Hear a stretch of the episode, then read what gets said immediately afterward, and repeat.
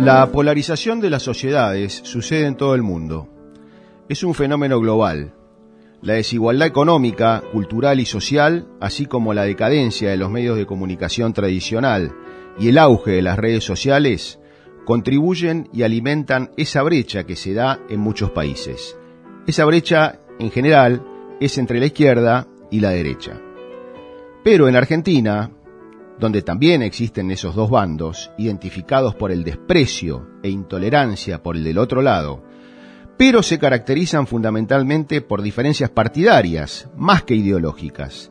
Los dos lados tienen raíz socialdemócrata, y sus fanáticos, de uno y otro, representan el 20% del electorado. Cada parte cree estar del lado correcto, tener autoridad moral y un proyecto que nos sacará adelante pero sobre todo cree que los del otro lado son la decadencia y que tienen un proyecto solo para beneficiarse. El apuro principal es evitar que el otro gane, vencerlo, no importa cómo. Así es como uno y otro bando tejen alianzas efímeras y donde poco importan los medios, solo el fin, ganar. Siempre gana el progresismo, sea cual sea el resultado de las urnas siempre gana la Corpo. ¿O no lo vimos a Pichetto en la arenga final antes de la votación de la 125? ¿O salvando a Cristina en el Senado? También lo vimos como vicepresidente de Macri, y ahora junto a Echevere apoyándolo por la usurpación de su campo. La ex gobernadora de Buenos Aires, María Eugenia Vidal, vuelve a la arena política manifestando que hay que escuchar a los que no nos votaron. Dicho sea de paso, fue lo que hizo durante todo su mandato, y ahora teje alianzas con Stolbizer y el Consenso Federal de La Baña. Todos con el mismo mapa, todos con la cabeza colonizada.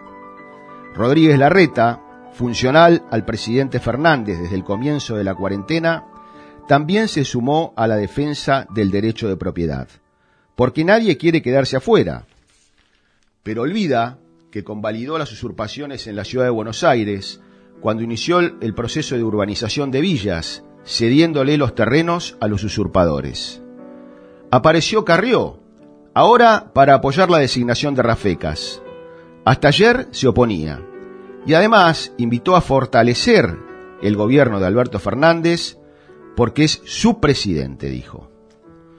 Todos intentan salvar la socialdemocracia progre, su mapa.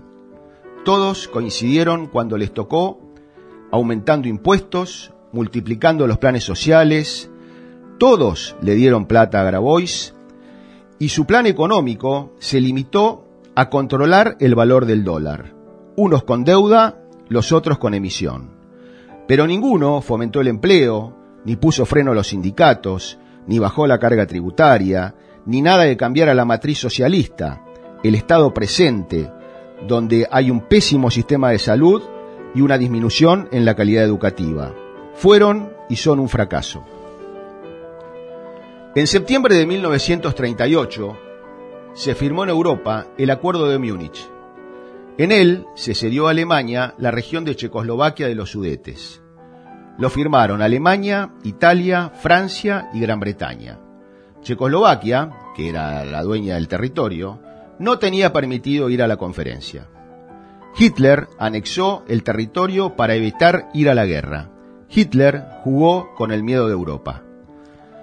Chamberlain era primer ministro inglés y Winston Churchill se dirigió a él en el Parlamento diciendo, Te dieron a elegir entre el deshonor y la guerra.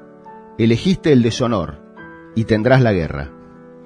Dejemos de elegir entre una socialdemocracia progre y otra socialdemocracia progre maquillada. No tengamos miedo, nos merecemos algo mejor. No entreguemos nuestro honor para evitar la guerra, porque lo perderemos y también tendremos la guerra.